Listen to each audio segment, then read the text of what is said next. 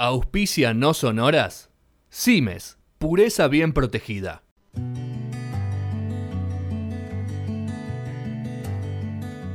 Intimidad, historias, momentos, charlas, cruces, debates. Un momento para el mano a mano. La entrevista del día. Fede Bravo Conducción. En el año 14 de No Sonoras por Punto Cero Radio.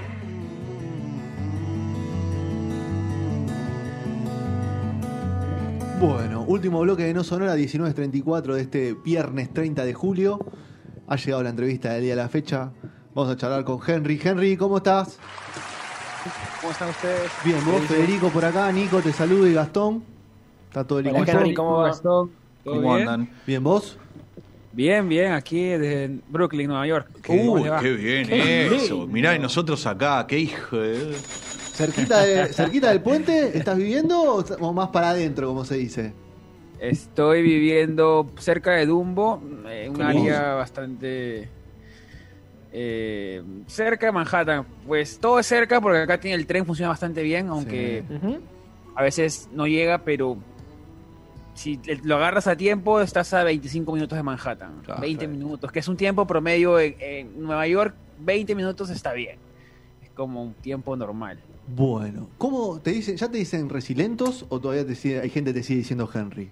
Esa es la primera Es- pregunta que Me cambiaron de nombre, y ahora me dicen eh, hasta Resi, me dicen. ya Ah, no te dicen- Resi. Claro, re- y sí, Resiliento es muy, es muy largo. Muy largo. Sí, muy serio también, o sea, te- ya te tienen que tener confianza después de tantos videos. Sí, yo- sí, sí, sí, la verdad. El que, el que me quiere tratar más de, de amigo me dice Henry, pero ya me doy cuenta cuando son.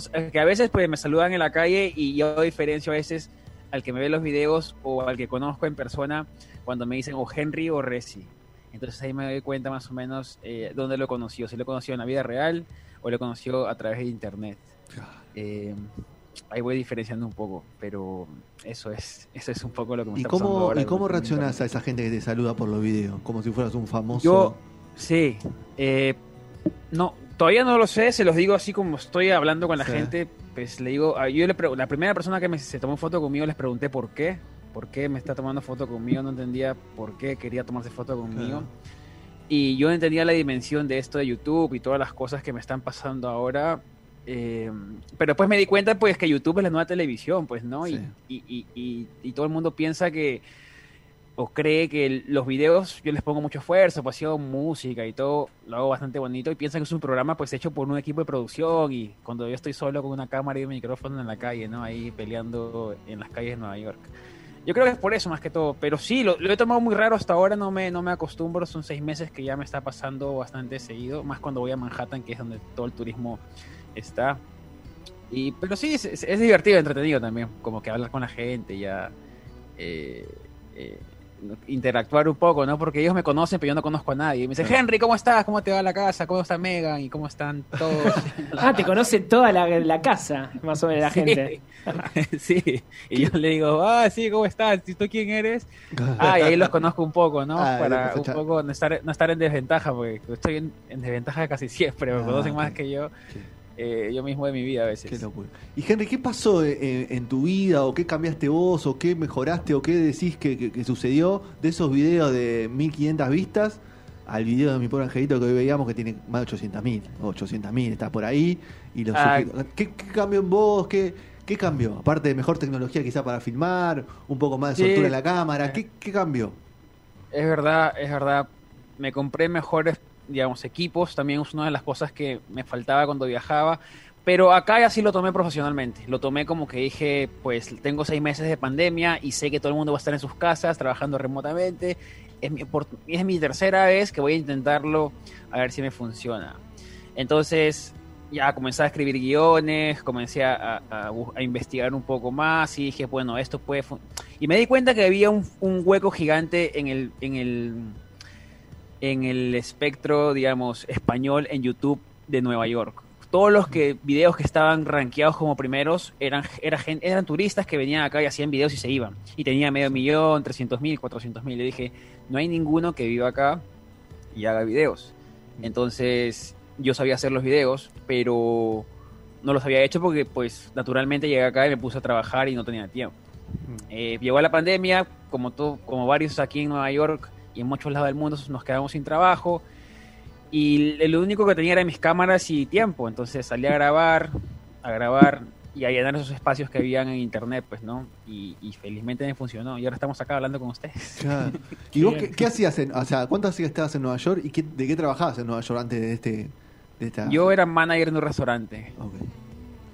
Eh, y todos ustedes saben que los restaurantes fueron los primeros golpeados. sí, Total. obviamente. Eh, ¿Y te volvieron a llamar cuando no. abrieron de nuevo o no? Eh, yo le dije que iba a volver en dos meses cuando todo se normalice, pero eh, no volví porque ya no abrió, no, o sea, todo era delivery y era para recoger, así que no había prácticamente trabajo. Me compré una bicicleta para hacer delivery también y, y estaba todo copado. No había cupos para hacer delivery ni Uber Eats ni ninguna aplicación. Entonces ya poco a poco mis opciones se me fueron cerrando hacia internet y, y felizmente pues le puse todo lo que tenía, pues no, yo no más, más tenía tiempo y cámaras, así que eh, tenía que hacerlo funcionar sí o sí, y si no funcionaba pues me podía trabajar en otra cosa quizás, pero Sí. me di seis meses como para que funcione. Felizmente y- estoy y hoy, por ejemplo, hoy, ¿cuánto te lleva el, el video que nosotros vemos? 20, de 20 minutos, de 15, de 18. ¿Cuánto tiempo de trabajo te lleva a vos? Digamos un promedio, ¿no? Porque seguramente algunos te llevarán más y otros te llevarán menos. Sí, sí, el último que publiqué de, la realidad de expectativas, ese tuve que entrevistar a ocho, siete amigos que vivían en diferentes partes de Nueva York y yo los visitaba a sus casas para que no se muevan, como para que, porque, digamos, son amigos, no les pago, entonces, pero todos están, digamos, eh, voluntariosos de participar, ¿no? Porque quieren salir en los videos, me dicen, sí, Henry. Ese me tomó cuatro días grabarlo y un día y medio editarlo. Nada. Eh, No, sí, no, no, es pero mucho trabajo. de- Es mucho laburo. Sí, sí, sí, pero digo, o sea, en cuanto a, a- a la cantidad de, de, de- de días, o sea, con, con- correspondiente con la calidad, la verdad que felicitaciones. Es una- un producto de gran calidad hecho en Express, es más o menos. Sí, eh, hay videos que también yo no me tardo tanto. Digamos, por ejemplo, el de mi pobre angelito sí me tardé un montón. Y sí, recorrer. ¿Por ¿no? Porque yo tuve que esperar el momento que caiga nieve, porque yo quería hacerlo igual a la película. Sí. Entonces esperé el momento que caiga nieve y esperé el momento que sea Navidad para publicarlo. Yo publiqué el 24 a las 12. Eh, entonces cayó nieve, pero yo no- era mi primera nevada en, en Nueva York. No sabía cómo era la nieve, no sabía, eh, eh, digamos, toda la dinámica de la gente que salía a la calle, cómo limpiaban la nieve. Entonces yo salgo a la nieve sin, con ropa de lluvia y me congelé. Claro. Mm. Entonces tenía que regresar a la casa, cambiarme de medias, de zapatillas y salir de nuevo a seguir grabando. Se me iba la luz porque acá la luz en invierno es muy triste, se va todo a las 4 de la tarde. Entonces tenía que esperar al día siguiente a salir. Entonces me demoré cuatro días y un día en editarlo. Pero eso fue el, que me lanzó al estrellato. Yo siempre digo, no fue el video que, que me dio bastante, bastante rédito de los pocos que he tenido. No, a ver, eh, eh, el canal creció un montón, creo que tiene mucho más para crecer. ¿Y eso a, a- vos cómo, cómo te impacta eh, mentalmente a la hora de armar un guion hoy, a la hora de, de preparar un contenido? Eh, ¿Te sentís una presión? ¿Sentís que Sí. los temas, al ser una Nueva York, una ciudad que tiene de todo, nosotros Sí. por suerte pudimos viajar y conocer muy poquito de lo que conocés vos, digo, eh, tenés opciones para hacer lo que vos pretendas, pero digo, así todo sentís la presión de decir, "Te- che, tengo que hacer un contenido bueno, eh, diferente. Sí, lo que pasa es que les debe pasar, digamos, a todos los que creamos contenido, que el, siempre el último video es como la valla más alta. Tú siempre te quieres mejorar tus videos, quieres ir mejorando siempre, nunca quieres hacerlo. Yo me siento, por ejemplo, culpable cuando hago un video sentado en mi casa explicando algunas cosas. Por ejemplo, ahora estoy grabando cuánto gano con 100 mil suscriptores y lo he grabado en casa, pues no lo puedo grabar en la calle porque tengo que tener la computadora y mostrar la pantalla, explicar un poco la dinámica de cómo se gana dinero en internet. No todos lo hacen Y- eso, ¿eh? Abrir así, Claro. abrir así la, Claro, la billetera, diríamos. todo. Claro, porque ¿Sabes qué todo- pasa? Sí, decime. Yo entiendo, en Sudamérica, por ejemplo, yo no lo haría por, por seguridad. Sí. En Perú, digamos, directamente, yo no lo haría un video así. Mm. eh, porque me daría miedo, pues, ¿no? Que sepan lo que estoy ganando. Pero acá siento el el privilegio que estoy en Estados Unidos felizmente y soy afortunado de estar aquí. Y lo hago más para motivar a la gente, pues, ¿no? Que de alguna manera se puede ganar dinero en Internet siendo tan pequeño, ¿no? Porque yo cuando hablaba con otros youtubers eh, que tienen, pues, medio millón, cuatrocientos mil, yo tenía 70 mil y nos, me junté con un par de ellos y me me preguntaron, Henry, ¿tú ya vives de esto? Yo le digo que sí. Y me preguntaban, wow, qué, qué chévere que estés viendo esto ya haciendo eh, tan pronto, me decían. Yo le digo, pues felizmente sí, porque hice un par de cosas que me hicieron pues vivir de esto un poco más rápido. Eh, Vos creás los pero- contenidos completos, no, no, no utilizás recortes en la mayoría de los videos, no sé, quizás alguno se me pueda escapar algo, pero el contenido es totalmente tuyo y, Sí. y eso YouTube eh, lo, lo compensa mucho mejor que cualquier otro que se puede poner a hacer una reacción o alguna cosa así. se, se, eh, eh, YouTube es un poco cruel, pero nosotros tenemos que jugar con las estadísticas. Por ejemplo, lo que te hace viral en YouTube básicamente es la retención, la interacción que tienen con la miniatura que tú pones y el título, cuántos clics tienen. Entonces, tú tienes que jugar con esas tres variantes, con esas tres variables para cada video. Es por eso que yo las miniaturas a veces, te cuento algo así, yo Sí. no tengo miniatura y tengo que salir a la calle, me voy a Manhattan, de mi casa viajo media hora para hacer una miniatura, una fotito que sale en el video de YouTube. Porque la tengo así pensada. La tengo pensada y la quiero hacer así y no me voy a dormir si no la hago así. Entonces viajo, me tomo un tren, hago la foto o me traigo a alguien para que me ayude y ahí sí pongo la miniatura. Eh, hago tres, cuatro miniaturas y al final elijo cuál, cuál me gusta más. Algunas no funcionan, otras sí funcionan bien. La de mi pobre angelito fue la mejor que hice hasta ahora. Tuvo como 15% de, de, de, de CTR que se dice en internet Sí. y, y- y me funcionó perfectamente como la, como la imaginé. Pero sí son cosas que uno hace pues para un poco... Estás en el detalle, Henry, eso es importantísimo. Sí. Tal cual. Olvídate. Eh, Henry, Sí. eh, eh, habiendo visto eh, la Nueva York con los ojos primero de turista y después de, de- siendo residente y viendo tan tan profundamente, ¿no? Cómo se vive, con lo que con lo mucho que debe costar. ¿Cómo ves hoy en día? ¿Con qué ojos ves a, a la Nueva York hoy? a, a mí Nueva York creció en mí. Creció porque al principio me fue muy duro. Yo, les cuento, yo viajé por Sudamérica en mi Volkswagen del 76. Sí. Viajé desde Lima hasta Brasil, pasé por Argen- Chile, Argentina, Bolivia, Brasil, hice un mega viaje. Entonces yo estaba acostumbrado pues a dormir en el auto, a comer pan con, pan con atún o pasta con, con salsa roja, cosas frías, cosas raras. Sí. Entonces era muy simple mi vida, era muy como muy básica, muy era la luz de la sombra de un árbol nos hacía nos ponía contentos porque hacía mucho calor o comer algo caliente o tomar un té al atardecer, pues cosas así. Entonces pasé de un extremo al otro, pasé a un- una ciudad pues mega capitalista, mega rápida, con mucha gente y que ni siquiera te dicen hola ni adiós. Ujú. Eh, y al principio me chocó, pues no, porque llegué a una ciudad muy rápida, yo estaba en un, en un ritmo un poco más lento. La pandemia paró todo, feliz, no sé si felizmente, pero fue Y a un vos te, poco que me cambió, te cambió para acá, te cambió para mejor todo. Te, te- te acomodó y te dio la, Sí. la- la- la llave para poder vivir de lo que vos disfrutás. Eh, eh, claro, como que paró todo a mi ritmo, ¿me entiendes? como que Sí. paró todo muy lentito y de ahí todos comenzamos a, a abrirnos de a poquitos, pues con los porcentajes que me daba la ciudad, que era 20%, 25%. Yo me sentía que poco a poco también me estaba adaptando a la ciudad, 20%, 25%. Y ahora sí me siento ya, pues que, que me falta, yo creo que unos mesecitos más para adaptarme al 100%, pero yo, yo siento que ya estoy ya acostumbrado a los gritos, a las ambulancias, a los bomberos, a los... Cuando ya un tipo grita a mi costado, pues ya medio que no le doy bola. Al principio volteaba, pues, y, y me sorprendía. Ahora ya no ya te acostumbraste porque sabes que pasa todas las noches en los trenes, o vas a Times Square y vas a ver, pues, una, una cantidad de gente haciendo diferentes cosas. Entonces yo creo que poco a poco me estoy ajustando a lo que es la ciudad de Nueva York, que, eh, no es fácil tampoco a veces ajustarse. ¿Cuáles son lo- los próximos objetivos del canal? Porque vos ya tenés contenidos que se van moviendo, que, que van creciendo, que van generando reproducciones, porque no son, la mayoría son atemporales. O sea, si yo puedo- si yo voy a Sí. Nueva York dentro de tres años, lo puedo ver tranquilamente para ver qué me recomendás o para saber O que no Ten- me ¿Qué me recomendás. recomendás? Que Nico vio el tuyo que no, lo que no te ibas a hacer en Nueva York y hizo varias cosas de esas que no, que vos decías que no hay que hacer. Digo, ¿cuáles son los próximos objetivos? ¿Salir a otra ciudad? ¿Tratar de acercarte más al estadounidense para poder también generar ahí más Una empatía, ¿no? salir, salir del tanto lo latino? ¿Cómo, ¿Por dónde lo, lo venís planteando o lo tenés ideando? para, o sea, yo ya tengo como objetivos cada 3, 4 meses y pues mucha gente me dice que haga contenido en inglés y yo todavía me, re- no sé, me aguanto un poco ahí porque el mundo hispano está muy olvidado. Y hay, yo te digo en general, pues, ¿no? Para los que escuchan, hay mucho dinero. Es como un león dormido, acá en Estados Unidos al menos. Como nunca nos han dado bola. Era como todo el mundo estaba eh, dirigido al mundo anglo. Cuando acá somos más de, pues, no sé cuándo, 50 millones, 40 millones de hispanos, con ganas de, de gastar. Sí.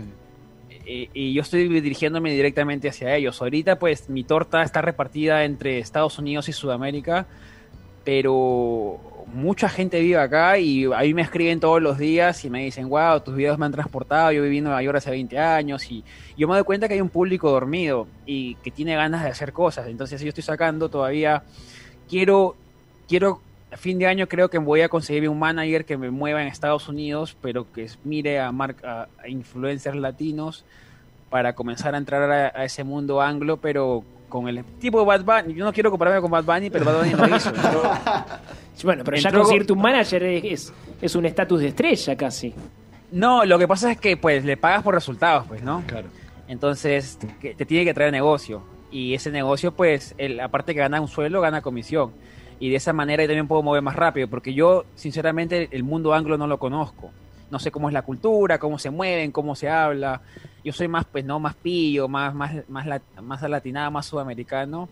Entonces yo sé que eso es un poco más formal, tienen que saber cómo hablar, cómo moverse, los contactos y todo eso, yo no los tengo. Entonces, eh, si quiero crecer un poco más rápido, necesito delegar esa parte para, para que todo me vaya como pienso que me puede ir en seis meses si lo hago de la manera, no sé, no sé si es correcta, pero de la manera eh, que estoy pensando.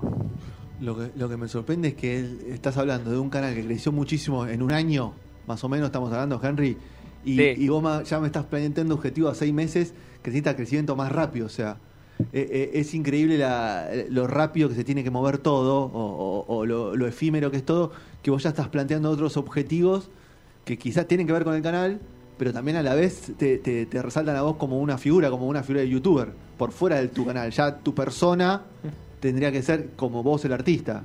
Que eso es, es bastante fuerte. O sea, tendré- vos tenés que Sí, coachear un montón de cosas para, para salir a, a hablar y, y ver otras cosas que hace youtuber, o trabajar en hacer featuring con, con otros youtubers en otros videos, un montón de cosas así que te, que te va a, a dar más ex- exposición, digamos. Sí, mira, yo viví, yo siempre, yo viví en Buenos Aires un año. Sí. ¿Qué te pareció? ¿Qué Yo- recuerdos, recuerdos tenés? ¿Buenos? Sí, sí, sí. A mí, yo siempre digo que me faltó cumbia porque eh, porque me quedé un año, pero yo me quería quedar más, Sí. pero comenzó todo el tema del control y, y yo me Sí. tuve que ir porque eh, pues en Perú había mejorado la situación y me volví para Perú a seguir trabajando. Pero yo estaba trabajando en una agencia de publicidad ya, de creativo y todo. Eh, el argentino me enseñó a creer a mí mismo, por más que yo, pues, yo no tenía, yo en ese tiempo, eh, eh, lo que pasa, le pasa a uno a veces, pues, ¿no? En cierta época de la vida, pues uno no siempre cree o no se da el crédito necesario eh, a la hora de, hacer las cosas. Y a mí me decían, Henry, tú haces videos bien bonitos, bien elaborados. No, yo le digo, pues, porque yo me comparaba con otra gente, pues, ¿no? Que tenían millones de visitas, mis videos en ese tiempo tenían, pues, 30, 40 visitas, pero mis videos yo, yo les ponía, pues, sus, sus 100 dólares de esfuerzo, ¿no? Sí. Eh, y al final, pues, yo te digo, de Buenos Aires saqué un poco de eso, a, a darme crédito a mí mismo. Y después en Nueva Zelanda fue cuando me la creí completamente, cuando también andaba con un argentino que me decía, che, boludo, vos haces... Vos sos re bueno, me decía. Yo sí, le digo. Y ahí fue cuando ya me cambió un poco la maquinita y, fue cuando volví a Perú ya pensando de que yo hago cosas buenas y comencé a hacer... Pero era increíble, ¿no? Cuando te cambia un poco la cabeza, comienzas a hacer cosas mucho mejores. Eh, es un poco el cambio de mentalidad. Y eh, desde ahí, pues, ahora medio no llegando ni siquiera al punto de la arrogancia, pero sí me la creo bastante que mis videos son buenos. Y es más, yo los veo mis videos, yo los pongo en la televisión. Ah, ¿te lo los pones a ver? veo. Sí, sos, Me sos- entretengo. sos crítico con tus videos o, o sos, o los Sí. disfrutas? Sí, no, soy bastante crítico por el tema del audio. Me falta un poco en el audio porque hay gente que lo ve en la televisión, otro en el teléfono, otro en la laptop y el sistema de audio Sí, en cada aparato es diferente. Entonces tengo que encontrar el punto medio para que todo el mundo me escuche bien. Pero son cosas que aprendí en el camino. Pues no yo pensaba que todo el mundo me miraba su teléfono tirado en la cama y no, hay gente que lo pone en su pantalla a 72 Yo, pulgadas. yo almuerzo con tus videos de vez en cuando, ¿eh? no te digo todos los días, pero como Sí, sí. tengo ganas de volver a Nueva York, eh, Gracias. almuerzo, con, almuerzo con los videos, eh, cortamos, trabajamos en casa, home office, Y Sí. digo, bueno, vamos, vamos a ver algo distinto. Y ponemos los videos ahí y, y vemos alguno que otro pasa, así de pasada. Así que, eh, sí, te, te con- consumimos en diferentes eh, formatos, diferentes dispositivos y todo eso. Y Y eso son las formas de viajar que nos da, o sea, la virtualidad y las posibilidades que encontrás vos. O sea, estar en Nueva York, como decimos desde que empezamos a hablar, o sea, es un- una ciudad que te ofrece tanto, tanto, que capaz habiendo ido igualmente te deja todavía un montón de cosas por conocer. Que mejor conocerlo de los ojos de un latino, no, o sea, creo que también eso es, es un plus que ofrece de- de- al no ser alguien literalmente nacido ahí, que también lo ves como con ojos de más cercanos a Sudamérica, digamos, más cercanos a nosotros, no, no sos uno más de ahí, Sí. digamos. Siento que eso también es un plus que está bueno. A mí, a mí lo que me... es- Yo felizmente he tenido la suerte de vivir en los lugares que siempre me gustaban. Viví en Río de Janeiro, en Buenos Aires, en Nueva Zelanda y de todos los lugares he sacado un poquito, pues, ¿no? Y lo que a mí me sorprendía mucho de Buenos Aires, o bueno, bueno, yo digo Buenos Aires porque viví en Buenos Aires, sí. de la gente que vive, los porteños, como ustedes le dicen, era que el poder, o sea, la, la capacidad de asombro, de apreciación que ustedes tienen es mucho mejor, era mucho mejor a la mía, por ejemplo. Yo pasaba con un amigo y me decía, che, qué lindo eso, che. Yo decía, pero sí. Pero te gusta. Y yo al final pues decía sí, ¿no? Porque yo estaba acostumbrado a comparar ciertas cosas con otras cosas, pero eh, eh, ahí me pasó eso, que yo decía, wow, la capacidad de asombro a veces pues en ciertas cosas Y tenía somos mucho más exagerados. desarrollada. Eh, somos exagerados. Puede igual ser, nosotros. puede ser, pero de alguna manera a mí me cambió esa parte, pues, ¿no? Que yo me di cuenta que a todo le decía, no, no me gustó, es feo, o lo comparaba con otras cosas que nada que ver. Y, y nada, ahora siento esa, esa, esa, eso de en Nueva York, pues, ¿no? Todo me asombra. Llego acá y digo, wow, qué loco esto, Es wow, qué loco la Es que arquitectura. todo guau, es grande, todo es lindo. Sí, es sí, tremendo. sí. Sí, O mira, se me pone la un- piel de gallina, quiero volver. Y ahora, Sí, cuando la la ahora cuando se abra un poco más todo, ojalá que sea pronto, tus videos van a moverse muchísimo más. Yo creo que toda la gente que quiere viajar Lo va a tomar ser como fu- Va a ser referencia. fuente de consulta. Sí. Sí, y, y a mí me pasó algo ahora último que me gustó un montón y siento que pues eh, eh, estoy haciendo las cosas bien porque fue mi primera vez que me pasó algo así que, que es raro igual. A ver, la resumo. Estaba haciendo un vivo Sí, porque normalmente yo cuando no tengo cabeza para hacer videos sí. o no tengo no, no, no tengo no tengo ni idea, hago un en vivo. Salgo con la cámara y camino por la ciudad cinco horas, dos horas, tres horas explicando lo que va pasando en la ciudad. Entonces, el internet te paga o creatividad o te paga consistencia y tienes que ser consistente todas las semanas subiendo cosas. Entonces, tengo que hacer un vivo fin de semana o subir un video grabado. Entonces, hago vivo. La semana pasada hice un vivo y en pleno vivo un niño se me acerca y me mira así con los ojos abiertos, ¿ves? Así. Y le dije, pues, vi un monstruo, un alienígena, un extraterrestre, y su papá se reía y decía, ya ves, celeste, celeste, te dije, te dije. Y yo estaba en pleno vivo. sos famoso. Claro. Sí, y yo pensaba que había visto, yo miraba para atrás y que estará Ricky Martin. o- Yo soy Ricky Martin, dijiste vos. Yo miraba para atrás como para ver a quién ha visto. Me dice, primera vez en mi vida que veo un youtuber en la vida real. Y son reales. Em- Emiliano, ocho años tenía. Yo pago la cámara, me tomo fotos, pues no le digo, ¿qué quieres? ¿Qué quieres? Conversamos un ratito, le doy mis stickers, pues no, porque yo siempre tengo Claro. stickers en la mochila, siempre estoy con mochila. Sí. Y le doy mis stickers, le regalo al papá también. No, a él le gustan mucho los youtubers y, y otro antes de venir veíamos tus videos y él sonreía mucho cuando estabas en el tren y hablabas tus cosas. Y ahora que te ve, pues está, está como alucinado. Le digo, y, él, y él- y mientras que el papá me hablaba, el niñito estaba así, pues no mirándome hacia arriba, con la boca abierta y con los ojos así, pues las pupilas abiertas. Y, y yo le decía, no, pues no, y comenzamos a hablar, nos tomamos fotos y se fueron. Y yo salí de ahí pues con la piel de gallina, pues, Sí. ¿no? Porque yo, yo no, yo no, yo no, yo, yo soy, yo hago videos para YouTube. O sea, yo tampoco soy No, que. no sabes quién está del otro lado. No tenés ni idea Claro, quién está del otro lado. ¿Qué, y, qué no se- tengo un- ¿Y qué le generás al que, al que ve el otro lado? Porque capaz que el otro lado, como te decía, viví hace 20 años y me emociona, o un chico de 8 años que está aprendiendo o teniendo, empezando a tener vida social y todas esas cosas. eh, pero bueno. pero bueno, sí Henry, pasa.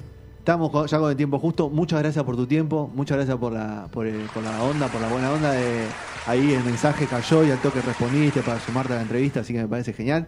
Te felicitamos por el laburo y nada, que sigan las buenas. Y ojalá nos veamos pronto, Y ¿no? ojalá nos veamos Sí, pronto. Brooklyn. Por favor. Bueno, ahí tienen mi, mi correo, tienen mi Instagram, todo me escriben cuando estén por acá y les hago un paseo por los secretos de Nueva York, que estoy leyendo un libro súper bueno que estoy haciendo más videos sobre eso. Abrazo Bien. grande, Henry. Muchísimas A gracias por ustedes, todo. cuídense mucho y Chau, gracias chau. por la invitación, que les vaya muy bien.